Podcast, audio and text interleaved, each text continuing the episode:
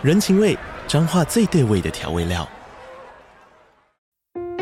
人，你在这端，我在那端，各自忙碌又相互牵挂。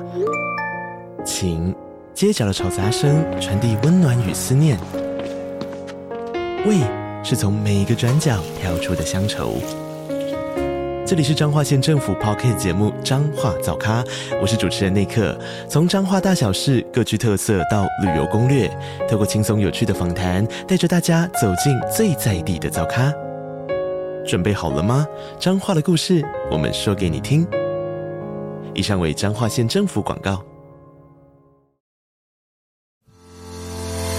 刚好你点进来听，刚好我想说点什么。大家好，欢迎收听《刚好遇见你》。我是赖芳玉，每集我将为您带来轻松、舒心跟专业的多元角度，我们一起来聊天吧。不过，我常在想一件事情，是说为什么我会觉得放弃这件事情好重要？是因为我、哦、我觉得在我们的努力当中，我不觉得确定赖律师觉不觉得，在我们社会大众的追求当中，有好多东西其实不是你真的想要的。确实啦，就是说，你知道齁，可是像我今天在聊，就是说，其实我小时候经常想，那我要什么？嗯哼，对不对？嗯、那当然，大人啊，或者透过学校教育啊，就开始立大志嘛，对吧？就写我的志愿，好像你非得要写一个什么？那你你知道吗？女生就写我的护士，当护士嘛，要不然就当老师。啊、你写什么？当飞行员，对不对？我觉得男生每次都写这种题答案啊。你要立志做什么？他说当个飞行员。我小时候应该写过当议员了。什么？我以为写当爸爸。我小时候是很喜欢那个李敖大师啊，我是崇拜过李敖的人。对，好了，我不知道怎么接。对，我的我的年代是在那个两千年前后。我以为还在正风喜，大家不知道有没有去看那天晨晨在 Podcast 里面讲正风喜的书展。哦，大家真的要去看那个书展呢，他真的是好棒的一个书展 我真的很想丢东西，砸死我！在说什么呀？他一个不喜欢励志人，然后叫人家去看买正风喜的书展，叫正风喜的书展，而且说很棒，充满了一个矛盾资讯的一个一个一个年轻人。对啊，你为什么跟 Eric 真的很像啊？就是 Eric，你知道吗？跟他讲话就觉得仿佛是一个大师。嗯 出了录音间之后，我觉得我好像看到晨晨。哎，因为我以前呢、啊，就是听那个《生死一念间》的时候，我就是没有 Eric 的画面嘛。嗯、然后我记得你们曾经讲过，说他是一个光头，就他是都是剃一个平头。哦，你说他，你以前没有他的画面，后来，所以所以说我其实，在想象的时候，我本来想象他是一个娇小的，可能比我娇小的，比我长一个世代的，然后很有小，但是很有能量的一个人。你从哪边选？就是我不确定大家就是对于 Podcast 里面你会从声音里面建构怎么样的想象啊？因为像我自己是一个很视觉型的人，所以我在听你们讲话的时候，其实我会想象你们在聊天的画面。所以我以前一直觉得说赖律师在跟一个娇小、然后光头、然后还讲话很有智慧的生死学大师聊天。小编不要剪这一段，一定要留给 Eric 听，还有 Eric 迷听。对，那。那其实后来我们就认识嘛，就是在那个水晶波的那一次，我们就认识 Eric。然后我看他本人的时候，我就心里想说：天哪，完全破了我的人设。但是我也不要描述太多 Eric 的特征，让大家可以有一点想象力。但总之，跟我刚刚讲的那些都完全不一样，完全完全不一样，完全不同。然后今天本来我们录这个音，其实呃是要让陈在那个水晶波之后，如果大家我 update 一下他们两个人。其实，在刚好遇见你，我们有两个系列是最受大家欢迎的，一个就是厌世心理师晨晨，还有就是生死一念间的这个 Eric，哈，都会私讯我要找他们两个做咨商，所以他变成刚好遇见你的两大台柱。你这样讲的话，开始有点惶恐，开始有点盗汗的感觉。没有认真讲，我认真讲。然后我们 Podcast 有一个很特别，就是其实我很喜欢跟。心理师去撞击出火花来，所以你会发现我不会带着结构，所以我的不会有访纲的。然后，所以每次都在这里头撞击出他们的魅力，这是我最 enjoy 的事情，就是在 podcast 里面我最真的最开心的事哦。所以，其实 Eric 他本来的那种呃神秘学哈，那种呃生死学里头带来那个神秘感哈，他整个人浑身都是神秘感。然后他的那个整个对这个世代的理解跟。呃，观点其实是有一点点第四维度的那种感感觉哈，嗯嗯嗯、所以它会让那个你在这个社会当中的无望感，就是那个小我所面对这个社会的无望感的时候，你会跳脱到另外一个外太空去看待这个世界，所以你会看到变宽广，好，你就会看到好像呃一个很宽广的世界。所以 Eric 很多呃我的朋友有听 Eric 的 Podcast 的人都跟我回馈说。很奇怪，就是他很多有必须要透过忧郁症的药，嗯，才能够入眠。但是他并不知道 Eric 在讲什么，可是他却带到一个很宽广的地方，嗯，所以很妙的就是他让你感受到他存在的那个空间跟你是不一样的，嗯，然后他把你带到另外一个空间去，所以大家就得到那样的一个疗愈。我觉得那个是 Eric 的特色，所以我们本来今天 Podcast 是要。让这个 Eric 跟呃我们的厌世心理师另外一个台柱就是晨晨来对谈。真的想大家也可以在 Podcast 留言给我们，你对他的这个视觉想象 又是什么？就是他觉得这个 Eric 是一个小小的，反正你一定跟你像我们形容词也不一定不一样。那你们对晨晨的想象又是什么？哈，我非常喜欢晨晨，因为他非常 smart。哦，你知道我现在开始可以空白五分钟，他也可以 solo 五分钟去讲出他现在要讲。那我我觉得，但是今天刚好 Eric 有事，我所以我们会再安排下次 Podcast 让这两个台柱呢来对谈，因为透过了一次水晶波之后，这两个在天在空中听闻另外一个人声音的人，突然就在那里头就变成了一个博班的同学。我刚想说，如果你不 cue，就是我们一起去读书这件事的话，大家会不会以为我们两个开始交往之类的？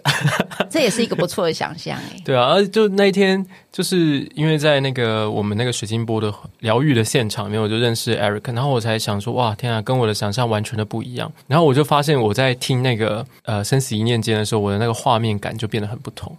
因为我本来觉得他是一个娇小的睿智的大师啊，但是现在他，哎呦，我实在是不想讲 Eric 到底本人是个什么形象，大家真的是可以去查一查，就是 Eric 本人的长相呢，跟我刚刚讲那是完全两个极端了。对，然后他帅的啦，我先给大家一个 hint，呃，对，他是大帅哥啦，他是个大帅哥，出现在明星或者连续剧里面也不会很意外的长相，嗯，是还蛮偶像级的。其实你没看过他老婆。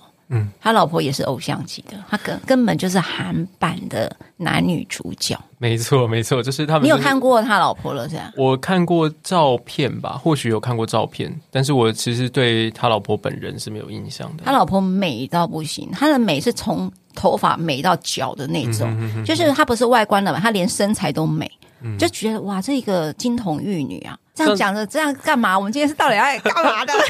我们今天。其实，如果说我们从动力的角度来说的话，就是我们在缅怀他了。就是他他人不在，但是我们把所有的谈话的焦点都放在他身上好一回。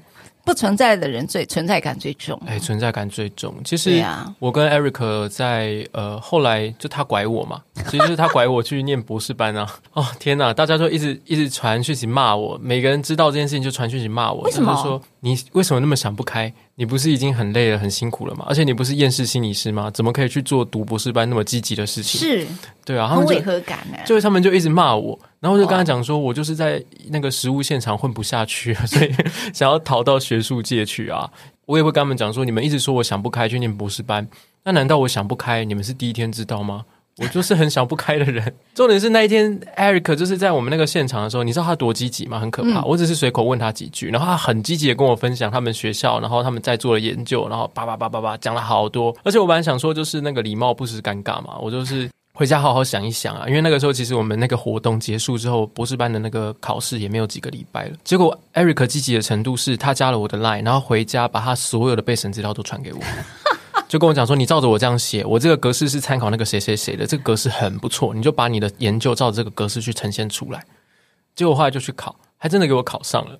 然后我们就变成，我就变他的学弟了。所以各位知道吗？他现在是我的师兄。如果他在骂我的话，就是一种那个校园的霸凌。天呐，天呐！你知道他自己一直在讲说，他去考博班嘛？他本来两个，他身上挂三个博班，对，他有三个博士班的。然后你知道他比你还厌世，嗯、但他做的更积极的事情，竟竟然挂三个博班。然后后来现在终于吃不消了，先退掉一个，然后停掉一个，然后专心跟你当师兄，对，当专心当我的师兄这样子。对对啊。所以我常在想一件事情，就是今天有那个生死一念间的 Eric 不在嘛，那我也来聊聊我对生死的一个看法。哦，好酷哦！好，就是、我想听听看。我我刚刚在思考说赖律师讲的那个放下啊，或者是说我们这种虚无主义的这个思想哈，其实我常在想，我们对于生命力这件事情的想象，大众对于生命力的的想象，好像只有在生的部分，只有不断的膨胀、不断的成长、勃发，叫做生命力。嗯哼。可是生老病死都是生命的一环，是。所以当你放下一些东西，当你的步调变得慢下来，当你变得很很静很静，其实那也是一种生命的展现，嗯，对吧？我我最近有一次跟 Eric 聊天吧，我们也聊到说少子化这件事情，嗯哼，哎我忘记有没有在节目上讲过，就很多人焦虑少子化，呃，应该讲是那个国家嘛，国家觉得是国安议题，所以都很焦虑，所以呃，关于少子化的政策，中央到地方都在推啊，对对对，但是我想要。发表我的一个想法，就是说地球真的还需要更多的人类吗？对，我听你讲过，到底是在哪里讲？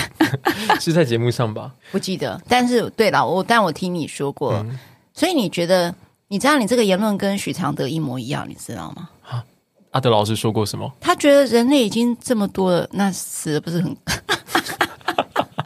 他说，所有的这个生物里面，大概就是人的那个，就是人类啊。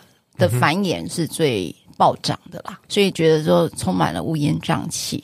对啊，有一次我就在跟我的一个律师 学弟聊天，然后我们就聊天聊一聊，就聊到很多的动植物的事情了。嗯，那聊了聊聊着聊着，我就说，哎，像那种猫啊，在野外是有天敌的吗？嗯嗯，我们就聊了这件事情。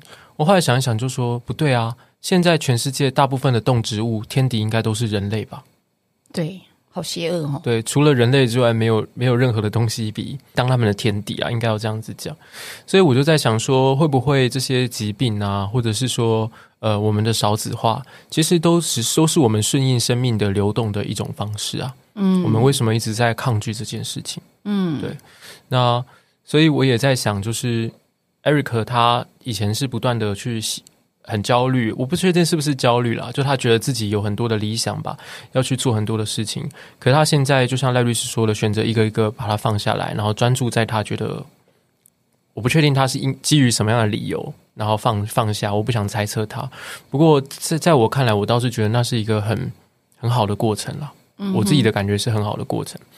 可能也是我自己在学习的吧，因为我也很放不下很多东西，很怪，我很厌世，但是又不断的接到新工作，而且当一个工作到我眼前的时候，或者一个任务到我眼前的时候，其实我总是在想说我要怎么做，我不太会想说我要不要做。诶，其实你我知道有一件事是可能跟我是一样的，嗯，就是太觉得好玩了。哦，我们对于好玩的东西是没有办法拒绝的。对，我没有办法，没有办法抗拒好玩的东西啊！我觉得人生苦短，如果不去玩一点好玩的东西的话，真的不知道要要要做什么。对，对我觉得你这个点跟我很像，就是其实我也没有在，我们都没有在追求一个特定的目的。嗯哼，嗯哼，就好比考上律师就考上，然后你要变成什么样的律师，我也欠缺想象。嗯，然后你要赚多少钱，我也没有想象到底要多少钱才够。才够用，也也没有去想这件事，但是确实在我自己这一路从年轻到现在，有个很大的感受，就是我并没有太多的目的，那大概只有一个核心思想，就是它好不好玩，嗯，嗯，那它值不值得你去玩。啊？难怪我们会变成朋友诶，那我这个点是跟我很像的，然后我们经常在譬如说。呃，有一个活动来，就哎，这件事我没做过，嗯，那我就去做。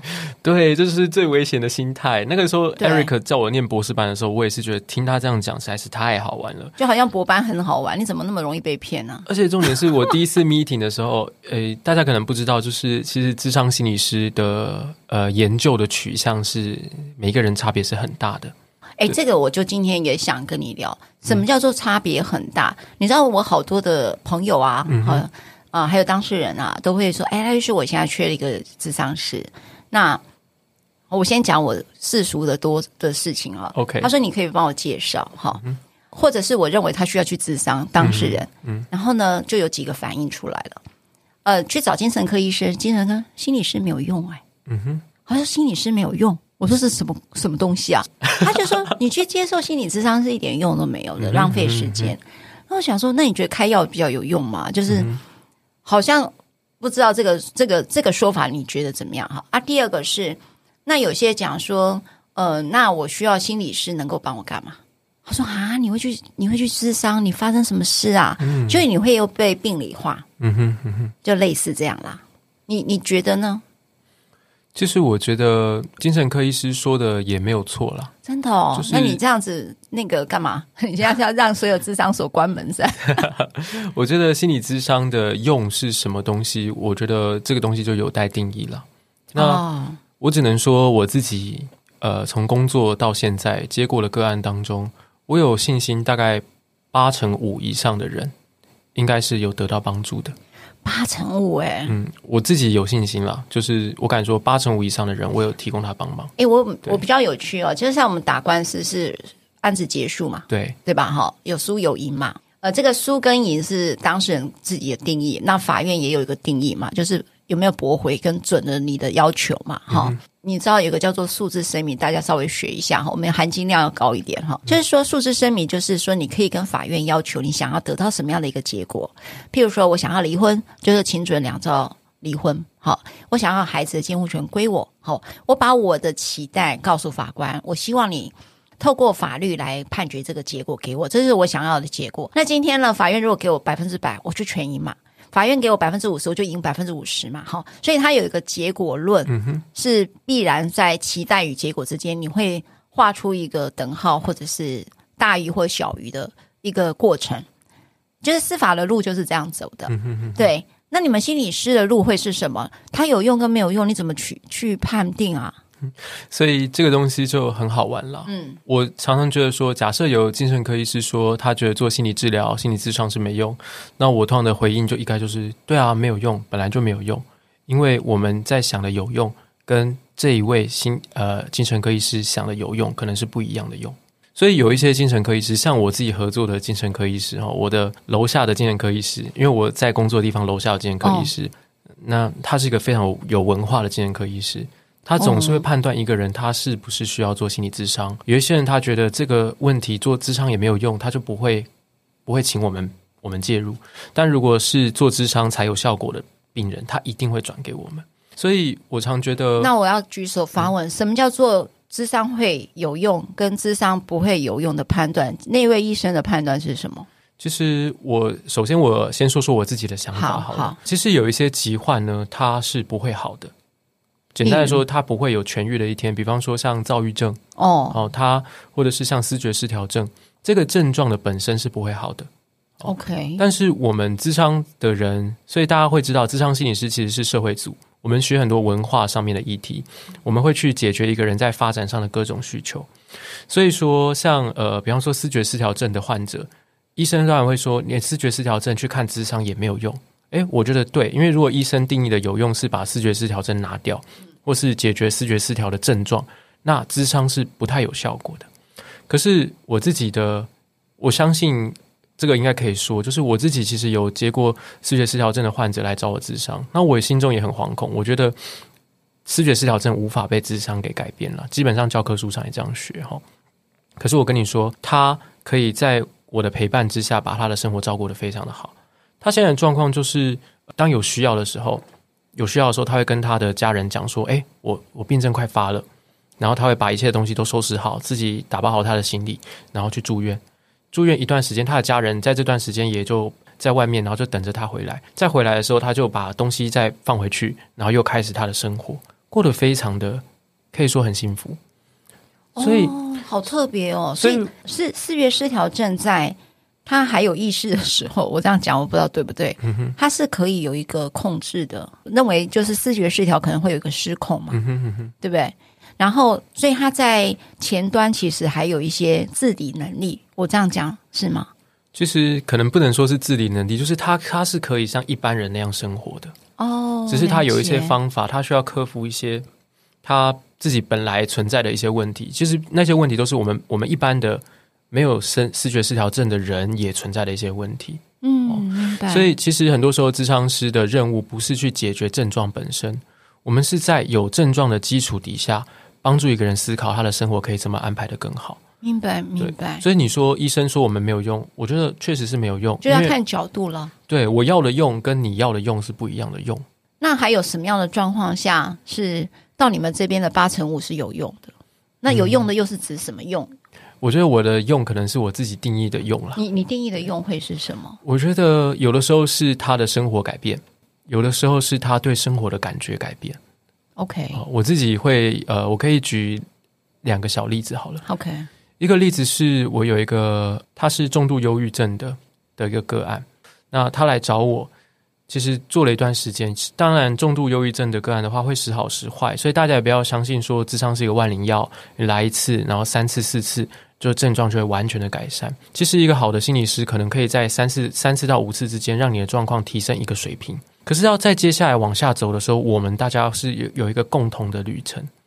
也就是说，有的时候那种人心里面的黑暗，是我们心里是自己也没有能力去走过的。就是把我换到他的情境底下，我都不一定走得出来。可是我们有一些专业的方法，我们不是一个人，我们有陪伴，有心理师去提供你一个不同的观点，所以状况会时好时坏。我觉得有一个个案是让我印象很深刻，是他有一次的时候，他的那种忧郁的状况又复发了，再一次的复发，他。告诉我说，他最近的生活出了什么样的一个大变化，再复发了一次。然后他说，他在跟我讲的时候有一点担心。他说，不知道我会不会觉，心理师会不会觉得很失望？因为我们的工作当中曾经有过一些很棒的时刻，是他觉得非常的好，感觉都要可以结束治疗了。然后当然这时候我们有经验的，我们就会想说，缓缓缓缓，我们把频率拉拉少，但是你要持续来哦。那结果他那次再复发的时候，他来跟我讲，他本来带着很大的担心。我说。你有没有意识到你的人格不一样了？因为过往他只要开始有一点忧郁的情绪出现的时候，他会觉得他失败了，他会觉得他完全就失败，他完全没有希望。但是这一次他的忧郁情绪出来，他人就很不舒服。可是他跟我讲说他很不舒服，可他想说就算了，没关系，这就是一个过程。然后他学会了某一些方法，在这个最不舒服的时候照顾他，安顿他自己的生活。所以他等于说，透过了心理师的协助，他会找到呃，他那个状况要即将要发生的时候那个 sign，我要怎么去安排？嗯、而且，呃，他能够理解说他那个症状即将要出来，嗯哼，那他就是不要紧张，不要担心，就让他就让他这样走过，让他知道他会变好。我我这样讲是是吗？是他的历程吗？对，我觉得有一点像，但是以这个病人来说的话，他可能不是。告诉自己不要紧张，不要害怕。他是接受这会发生，他发生了，啊又怎么样？那我在这一次当中，我又更好了一点。他觉得自己又更好了一点。比方说，以前他每一次的发作都会换来一整个月的低潮，还有工作上的一塌糊涂。可是到了那一次的时候，他再次发作，但是他觉得很痛苦。他说真的好痛苦，他也觉得很很难过。就是哎，又失败了，好像又失败了一次。可是他这次用的就不是用失败这个词，他说又发作了。哎，我可不可以问发作会是什么样的状态？这个可能跟心理师的专业无关啊。但是我自己因为你，你的现看到的现象，我我自己因为曾经曾经也有过一段很重度忧郁的状况。哦。其实我自己发作的时候是会躺在床上，然后我知道我要做什么，我知道我想要的是什么，可是可是我没有办法移动我的一根手指头。哎，如果但是你怎么去意识到这是生病呢？还是只是一个短暂，可能我就是突然怀念我的前女友。我一定要讲这个吗？其实生病还是有它很明确的定义啦，就是说我们每一个人都有一些忧郁的时候。可是如果那个忧郁的频率跟忧郁的强度，其实已经诶可以说超过我们日常生活的那种状态。明白。那像我自己最忧郁的时候，我骑福和桥回家。哎，那是永福桥还是福和桥？忘记了。哦、公馆骑到永和那条桥，就骑那条桥回家的时候，我会一直想骑到对向车道。哦，对，我会有一种想说，我想要结束这一切，我好痛苦，我很希望一颗陨石砸到台湾。你什么都不用做，但是可不可以世界直接毁灭？对，可不可以世界直接毁灭？我也不用承担，就是我爸爸妈妈很难过或者什么，因为我心中那个那个状态底下，我心中知道有一些人是爱我的，我知道他们好爱我，可是我我好痛苦。我在呃忧郁症严重的时候，我会很想要抱着别人。是是，对，我知道那天室友没有回家，我回家的时候没有看到我室友，我就会可能瘫倒在我的床上，然后我就没有办法动，然后会划手机，不断的划，然后想要看影片，然后去转移我自己的注意力。就是某种程度上，我们都在转移我们的痛苦。所以我我自己是是这样子的，但是我觉得智商给我的效果是，我意识到自己的状态，嗯，然后这个症状偶尔还是会发作，可是我我发现以前我发作的时候是很像有一个人按着我的头在地上摩擦那种发作方式，可是现在的发作比较像是有一个人压着我，有一个身上身体很重，可是我知道啊来了，然后我就安安静静的坐在沙发上等他走。那要多久他才会走？我觉得，当你可以安安静静坐在那边等他走，他比较快走。但我不敢说每一个人的时间有多长。我自己有一个地方，我觉得很多的朋友啊，听众朋友，我猜了哈，可能会不会连他自己是忧郁症都不知道啊？我觉得那种就是最难救。对呀、啊，然后他旁边的家庭成员都好痛苦，就是像有些有时候，像我经常接触当事人，嗯、然后呢，我就发现我告诉他 A，他说没有用。告诉他 B 没有用，讲到那个 A B C D E F G 把那个英文字母都念完都没有用的时候，我会觉得你到底要找我干什么？就是说，但是我就跟他们讲，但是我我不确定那个是不是一个状态，就是一个很习得无助感啦哈。嗯、所以那个状况到底我还能告诉他什么？如果说我说你要不要去看病啦，或者是什么，他也会觉得说你为什么在影射我？是不是生病了？嗯、就情绪反应很大。那我所以，我我不知道说，像晨晨，你刚才讲到说，我知道他来了，你认了脚步声啊，嗯，但你我到底怎么去辨识那是一个脚步声啊？就是你不知道那是一个正常的一个情绪过程，还是说那是一种疾病？是。那在我看来的话，最好的方法就是你不要去区分它是正常的过程，或是那是一种疾病。你就是你不舒服的时候，哦、你就是用尽你所学习到的方法去照顾你自己，不要轻忽任何。任何一次可能是那个的脚步声，其实这就很简单的回到一个很基础的态度，就是学习对自己好，然后学习去享受，嗯、想办法享受。就像我们上一集讲出走日记，嗯、享受那五分钟、十分钟的过程。嗯，对，嗯，我我自己有一个我自己的忧郁，有一个很大的、很明显的触发点，就是天气。我早上起来知道.知道外面在下雨。我知道人在台北啊，对，对不起，我在南部的时候没有这个烦恼哦，就是南方的雨，就是就是下雨天的时候，我就走出去淋淋雨，我心情就好了。但是在台北的雨，就是我只要听到雨雨点声，我就知道我今天很难过。哦，对真的哦，对我就知道啊，天啊，整个就是把我整个人的忧郁都迸发出来。但是如果我今天好听到雨声，但我走出去，我看到阳光，然后我看到远方的山还有阳光，我就觉得嗯。那今天还有一点希望。哎、欸，你看哦，每个人的那个暗示性的东西不一样啊。你听到雨声会觉得有点低低潮，嗯、对不对？对，那好多人都跟我这样讲，听到雨声更有安全感，对不对？为什么？嗯、因为可以看漫画。那天那堂课体育课，体育课可以看漫画。那个，然后早上不用去跑步，对，对不对？因为以前小时候学校嘛，早上可能到到学校之后，可能啊、呃，如果是没有下雨，可能是有一些要做早操啊，或者什么之类的。但是他听到雨声没有的时候，你就知道捡到一段时间空白的时间，可以做自己的事。对，因为学校本来安排好的东西被下雨取消了，嗯、突然就变成我的时间。嗯，所以我听到下雨声的时候，是觉得有一点。不知道开心的，就有点喜悦，隐隐约约的喜悦感。对，那个喜悦感会出来。但是也还有第二个事情是很妙哦。我其实是一个觉得这个时间要填满做事情的人。嗯，从以前到，因为我老是觉得时间不够用嘛，就是人生苦短的概念。然后呢，大家把这个时间拿去聊八卦，举例啊，我们同以前同学常常就大家聊八卦什么的。那我就觉得说，这时间你你你怎么有空去聊人家？怎么样？因为那个事情是 nonsense，对我啦，好，对我来讲，那我就去做我想做的事，好，譬如说读一本书也好，不管干什么啦，看剧都好，哈，看戏剧都好。但是下雨天，那个某种那个赶快去做什么，那个催促感其实是会焦虑的，嗯，会带来焦虑情绪。对，可是下雨天会让我那个焦虑放下。你现在什么也不能做，哎哎，赖律师，我跟你讲啊，你就让我联想到我最近想到一个很棒的词汇，我想跟大家分享。就我周二的时候，我去带一个团体，家长团体，那里面都是非常非常棒的一群妈妈们啊、呃！我也很很疯狂哈，我在教那个志工妈妈们什么叫做那个高层次同理心，然后教他们什么人际历程的心理治疗怎么做。但是但是在那之前，必须要先做一个练习，就是身体的觉察了。嗯，因为你要觉察深，你要能够深层的同理别人，你要对自己的感受有认识，所以就先做了一些身体的。一些放松的训练，然后我就说，我突然想到一个很棒的词，嗯，叫做万念俱灰。OK，好，就是就像那个时候雨天，不就是有一种万念俱灰吗？就是你想干嘛你也不行啊。对啊，所以你不觉得人突然得到很大的自由？对，所有的念想都都都不存在。所以我说，台北的雨跟南部的雨跟我对我来说不一样。因为南方的雨，嗯、假设我今天是我在南方的时候，我总是比较清闲嘛。我今天本来想要去海边玩，好了，下了雨天。啊，那就算啦，我就去一间咖啡厅，坐在那边做我自己的事情，我觉得好轻松。可是，在台北的雨带着一种厌世的感觉，因为我不会因为下雨就不用上班了。嗯嗯。所以就变成我要做我本来的事情，然后在一个更艰苦，我本来已经很苦了，还要加深我的痛苦。我都觉得这种东西严重的就是像扣了扳机一样，就是把我一枪就是打死在我的床上那种感觉。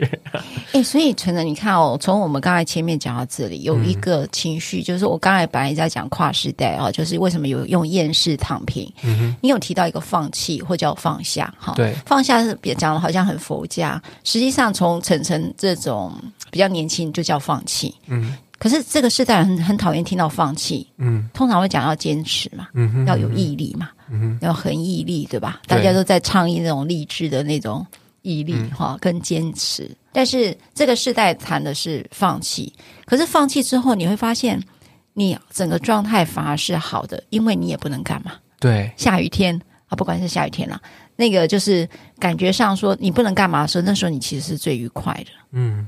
对，因为你不是在下雨天，我我是在下雨天都放弃。我不知道你什么时候是会放弃。我最近就在跟呃我的一个朋友聊说，我说他说他常常会用看看手机啊、看剧啊，然后来逃避一些他的那种焦虑跟痛苦，他该做的事情，就往往就是他在这个纠结的时间，时间就过去，他既没有放，既没有开心到，也没有把该做的事情做完，这个东西让他好痛苦，好痛苦，他也陷入很严重的忧郁当中。